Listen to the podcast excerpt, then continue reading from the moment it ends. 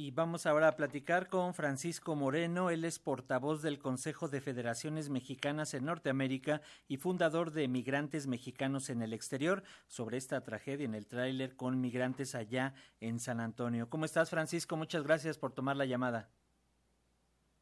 Eh, muchas gracias a ti, Francisco Tocayo. Listo para platicar contigo. Muchísimas gracias. Pues, ¿cómo ven la situación desde mexicanos migrantes en el exterior? ¿Consideran que esta podría ser una consecuencia de la política migratoria que criminaliza y que hace que las personas intenten cruzar la frontera escondidos en condiciones inimaginables, Francisco?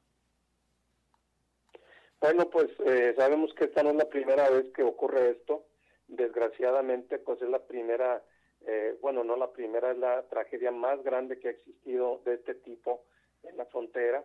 Eh, estos muertes, de veras, esto es un crimen, eso fue horrible lo que le pasa a nuestra población, a nuestra comunidad mexicana, latinoamericana, centroamericana, que viene tratando de buscar eh, un mejor nivel de vida, eh, pues huyendo muchos de ellos de la inseguridad, de verdad, de la violencia de nuestros países, de México, de Centroamérica, y de pronto se encuentran con esa horrible muerte.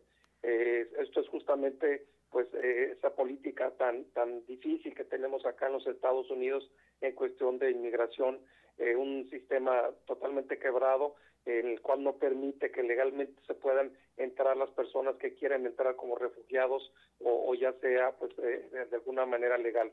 Entonces nosotros creemos que esto reafirma que tenemos que tener una reforma migratoria en la cual incluya también eh, pues una eh, volver a, a, las políticas de las de las fronteras eh, de que CBP realmente entienda quiénes quieren entrar, quiénes pueden entrar, cómo pueden entrar y que haya un orden eh, legal para poder entrar a este país y poder evitar esto y obviamente castigar a esos criminales, a esos criminales. sabemos que han agarrado algunos, pero sabemos nosotros que toda la frontera y esto opera desde Centroamérica, en México y en muchos lugares Así es que ojalá que realmente se castigue y se termine con este tipo de coyotes. ¿Consideras, eh, Francisco, que pueda haber algún avance? Tenemos eh, conocimiento de la próxima reunión entre ambos mandatarios, entre Andrés Manuel López Obrador y Joe Biden. ¿Consideran ustedes que puede haber un avance real? Además, ya estamos ah, inminentemente ante las elecciones allá en Estados Unidos.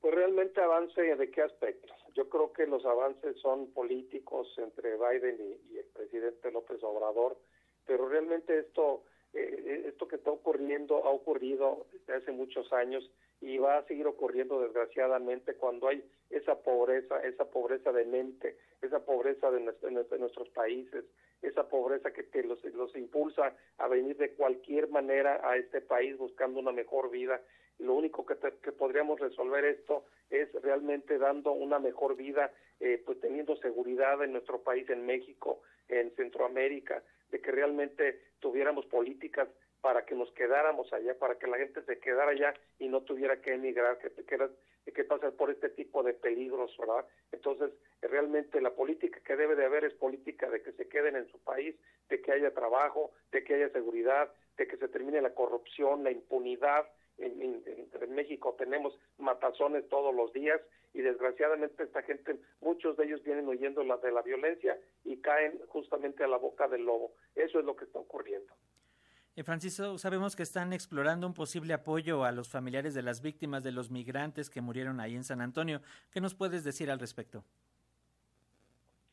Pues mira, Francisco, ojalá que sea cierto, porque desgraciadamente nuestro gobierno mexicano dice y dice y dice y de pronto ahora están diciendo que los van a repatriar. Claro que se tiene que apoyar a estas personas, claro que se tiene que ver hasta el fondo por qué venían, a qué venían. La mayoría eran mujeres, la mayoría eran mujeres y las mujeres son las más chambeadoras en el mundo. Ellas venían con una finalidad de sacar adelante a sus familias, tenemos que apoyarlas, tenemos que apoyar a esas familias, a esos hombres que murieron tratando de buscar ese sueño americano, esos niños, estos jovencitos que venían y que mueren de esa manera tan horrible, ahogados, ahogados en un camión, en una caja de un eh, de un tráiler con los calorones que está pasando. Realmente esto eh, ni al peor enemigo se le, se le, se le puede desear y creemos que el gobierno de México, el gobierno de, de Centroamérica debe de realmente, pues de alguna manera, de apoyar a estas familias. Eh, desde Mexicanos Migrantes en el Exterior, ¿qué acciones proponen para reducir la vulnerabilidad de la comunidad migrante? Ya nos, nos comentabas un poco que también desde los países de origen debe de haber acciones, pero ya una vez que la gente está eh, eh, yendo hacia allá, ¿qué es lo que propones? ¿Qué es lo que se tendría que hacer y evitar estas desgracias, que como dices, no es la primera ni será la última, desgraciadamente?